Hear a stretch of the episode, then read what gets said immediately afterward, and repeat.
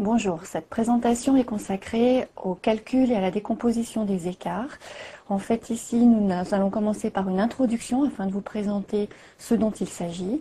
Deux vidéos complémentaires vous seront proposées, l'une sur le calcul des écarts sur coût, la seconde sur le calcul des écarts sur marge.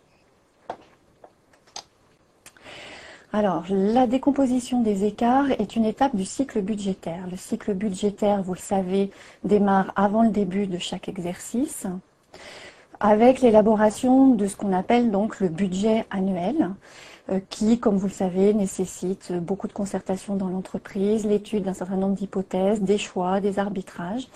Quand enfin une solution entre guillemets est trouvée, c'est-à-dire qu'on a trouvé un ensemble d'objectifs compatibles les uns avec les autres et qu'on sait de quelle sera la contribution de chaque service et quels sont les moyens dont ils auront besoin pour cela. Une fois qu'au niveau financier, on a vérifié que l'entreprise a les moyens de financer ce qu'elle entreprendra, eh bien, on considère que le budget est arrêté. Malheureusement, le budget annuel permettrait à la fin de l'année de faire le point et de voir où on en est et ce qui s'est passé, mais ne permettrait pas tout au long de l'année de motiver les personnes, les managers et les différents acteurs de l'entreprise impliqués dans les objectifs. Et puis ne permettrait pas donc de savoir où on en est et donc éventuellement de rectifier le tir si besoin. Donc le budget annuel est mensualisé. Le contrôleur de gestion, en concertation avec les différents responsables, voit à quel moment seront réalisées les différentes actions prévues, à quel moment les moyens devront être engagés. Et donc pour chaque mois, on sait pour chaque service quelles sont les recettes et les dépenses qui sont prévues. À la fin de chaque mois, du coup, au fur et à mesure où l'exercice avance, eh bien, on va pouvoir bien sûr faire le point des réalisations du mois, mais ce qui est important ici, on va pouvoir les comparer à ce qui était prévu. Donc on va prendre les réalisations, le budget, et à partir de là, la comparaison des deux va nous permettre de calculer des écarts et des sous-écarts qui ont pour objectif, service par service et type d'activité par type d'activité, nous verrons comment, de euh, faire le point et de savoir où on en est. Ces écarts et ces sous-écarts correspondent à des calculs techniques qui nécessitent ensuite d'être enrichis par une analyse pour mieux comprendre sur le terrain ce qui s'est passé. Le but étant le plus souvent possible que ces analyses ouvrent sur la mise en œuvre d'actions correctives permettant d'améliorer les choses quand c'est nécessaire. Parfois, malheureusement, on se rend compte que c'est l'environnement qui ne se comporte pas du tout comme il était prévu, comme le budget l'avait anticipé. Du coup, eh les actions correctives apparaissent comme n'étant pas vraiment euh, possibles, en tout cas comme ne pouvant pas être suffisantes pour qu'on rattrape le budget. À ce moment-là, eh bien, ce sont les prévisions qui sont modifiées en conséquence. Et on essaye d'utiliser ces informations comme un apprentissage pour l'élaboration du budget annuel suivant. Donc, revenons maintenant à simplement ce qui nous intéresse ici, le calcul des écarts et des sous-écarts. Alors d'abord, quel est l'objectif de la décomposition et de l'analyse des écarts? J'en ai déjà parlé euh, au, cours de cette introduction, mais euh, pour bien formaliser les choses, un premier objectif, c'est de soutenir les efforts des managers et des acteurs en leur faisant euh, comprendre au fur et à mesure de où ils en sont. Un deuxième objectif, c'est d'aller, d'affiner au fur et à mesure les calculs possibles pour identifier l'impact des différentes sources possibles d'écart et d'observer, de, bien savoir où sont les écarts significatifs qui justifient d'être analysés et sur lesquels chaque manager va essayer d'agir. Et enfin, eh l'objectif, c'est bien sûr cet engagement d'action corrective ou la révision des prévisions. Alors, qui est impliqué dans ce processus et dans ces opérations? Eh bien, bien sûr, le contrôleur de gestion est aux avant-postes, au démarrage des calculs, euh, puisqu'il s'agit de calculs techniques qui sont tout à fait dans ses fonctions. Euh, par contre, plus il avance et plus il affine son raisonnement, et plus on va vers l'analyse, plus ce sont les managers qui euh, rentrent en action pour, à la fin, être bien sûr les acteurs principaux quand on en est à la mise en œuvre des actions correctives. Alors, les contrôleurs de gestion gestion reste actif quand on en est dans la mise en œuvre des actions correctives, parce qu'en général, ils sont euh, l'impact étant important, les conséquences possibles de, ces actions correctives étant importantes, eh bien, ils suivent le plus tôt possible leurs effets pour que si jamais ces actions correctives apparaissent comme n'étant pas suffisantes ou n'étant pas efficaces, eh bien, on puisse recommencer le processus d'analyse et, euh, et améliorer les choses. Ce qu'il est important de savoir également, c'est que la décomposition et l'analyse des écarts est donc un travail qui se fait par exception.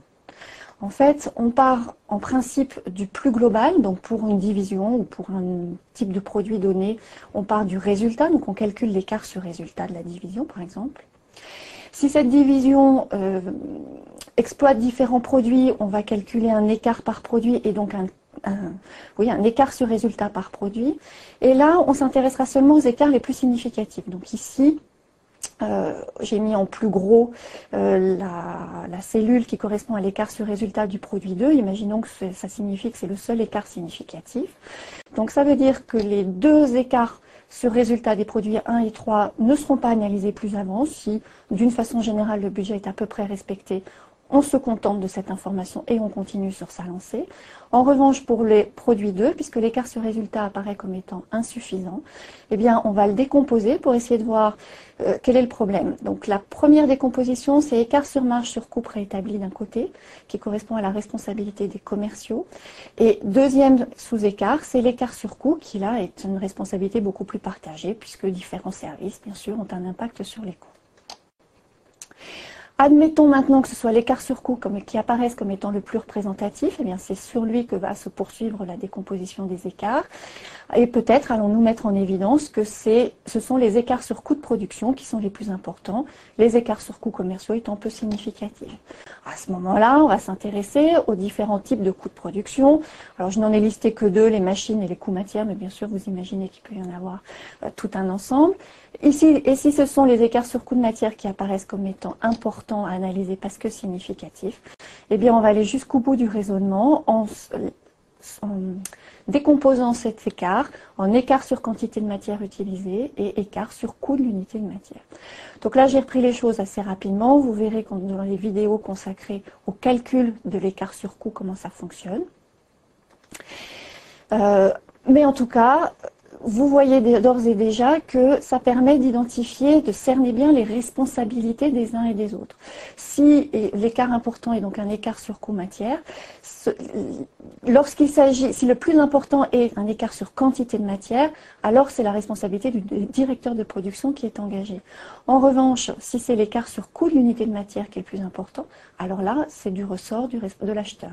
Donc il est très important pour les contrôleurs de gestion de faire ces calculs parce que grâce aux résultats, ils sauront à qui s'adresser pour mener l'analyse la plus pertinente possible. Maintenant, euh, si on part du principe que cette fois-ci ce n'est pas l'écart sur coût, mais l'écart sur marge sur coût préétabli qui paraît comme étant le plus significatif, eh bien là, euh, la, l'arborescence est plus restreinte puisqu'en fait, euh, pour mesurer la responsabilité des services commerciaux, on a finalement deux sous-écarts seulement à faire apparaître, l'écart sur prix de vente et l'écart sur quantité vendue, chacun mesurant l'impact sur le résultat de la source de l'écart, donc pour l'un du prix de vente et pour l'autre des quantités vendues qui sont différentes des prévisions.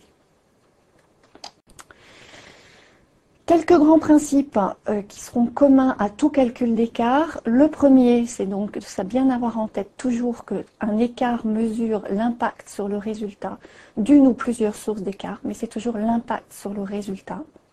Donc quand on s'intéresse au travail des commerciaux, on ne s'amuse pas simplement à comparer le chiffre d'affaires prévu et le chiffre d'affaires réalisé. Avoir fait plus de chiffre d'affaires ou moins de chiffre d'affaires, c'est une performance ou une contre-performance, mais ce qui nous intéresse, c'est de savoir en quoi cela a influencé le résultat de l'entreprise. Donc l'écart, ce sera bien l'impact sur le résultat de ce qui s'est passé au niveau du chiffre d'affaires. Deuxième principe essentiel, un écart vous le verrez quand on en sera au calcul, euh, un écart qui, quand positif ou négatif, peut en fait signifier euh, quelque chose de favorable ou de défavorable, une performance ou une contre-performance. Donc pour éviter toute ambiguïté, il est très important de toujours qualifier un écart. Quand on a fini le calcul, on écrit noir sur blanc que c'est un écart favorable ou que c'est un écart défavorable à l'entreprise.